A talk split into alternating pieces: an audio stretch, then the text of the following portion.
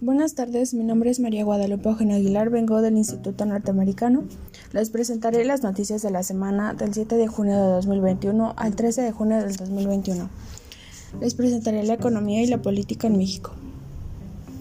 7 de junio del 2021. Un indicador que mide el gasto que realizan los hogares de bienes y servicios en la economía nacional aumentó 2.8% en mareo. Morena y aliados mantendrán mayoría simple en la Cámara de Diputados Cine. Pierden mayoría calificado. De acuerdo con protección del conteo rápido PRI, PAN, PRD, incrementó presencia. 8 de junio del 2021.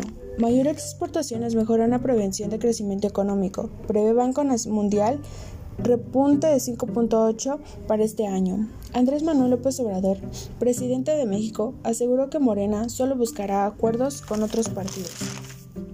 9 de junio del 2021. El precio del dólar en México es de 19.6873 pesos por unidad. Fue tan buena la reunión con Kamala Harris que le dije presidente AMLO. Estados Unidos se comprometió a generar inversiones por 250 para el desarrollo del sur de México y a destinar 130 millones para la implementación de la reforma laboral mexicana. 4, 10 de junio del 2021. La centenaria mexicana Cemex, una de las mayores del mundo, informó este miércoles que emitió un millón en notas subordinadas en una tasa de 5.125 pesos. La UNAM conmemora la masacre, una exposición virtual y mesas de reflexión. Publican gratis en línea La Matanza de Jueves de, de Corpus. 11 de junio del 2021. La firma mexicana de pagos digitales Clip anunció este jueves que recibió una inversión de 250 millones liderada por SoftBank, Latin American Fund y Viking. En México, planea presentar pronto una reforma fiscal, unos aumentos de tasas de los impuestos.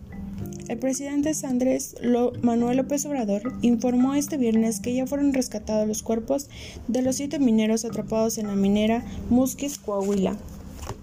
12 de junio del 2021. La paga por viajar el espacio con besos y sierra en 28 millones de dólares. César Pérez.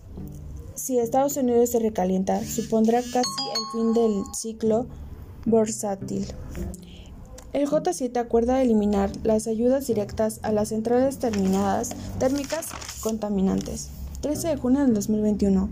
El Banco de España eleva la prevención de crecimiento del 6.2% en 2021 y al 5.8% en, en 2022. La luz se cansa este lunes, su precio máximo en junio ya caro. J7 Unidad eh, ante China. Puesto sobre clima y pandemia e impuesto global en julio.